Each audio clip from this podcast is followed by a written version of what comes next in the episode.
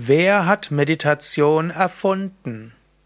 Das ist eine Frage, die mir mal gestellt wurde. Wer hat Meditation erfunden? Es gibt keinen mythologischen Begründer der Meditation. Meditation gibt es ja in vielen Kulturen. Der Buddha hat meditiert, aber hat es nicht selbst erfunden.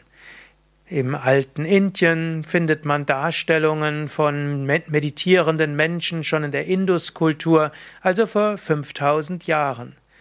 Wir finden die Pharaonen im alten Ägypten, die auf einem Stuhl sitzen und die Augen geschlossen haben.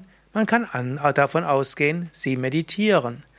Wir finden Meditation in schamanischen Kulturen, wo eben Menschen in die Wildnis gehen und dort meditieren. In manchen Kulturen gehört es auch zum Erwachsenenwerden, dass man eine Weile in die Natur geht, um zu meditieren. Wer hat also Meditation erfunden?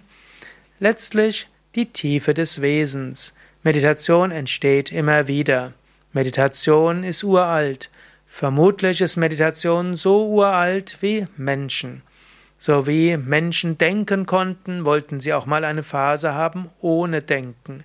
So wie Menschen Worte entwickelt haben, wollten sie auch Phasen haben ohne Worte.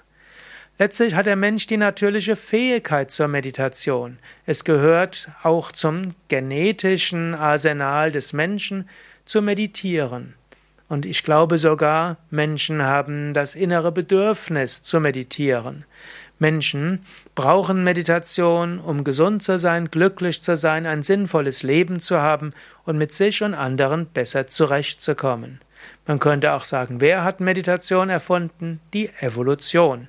Man könnte auch sagen, wer hat Meditation erfunden?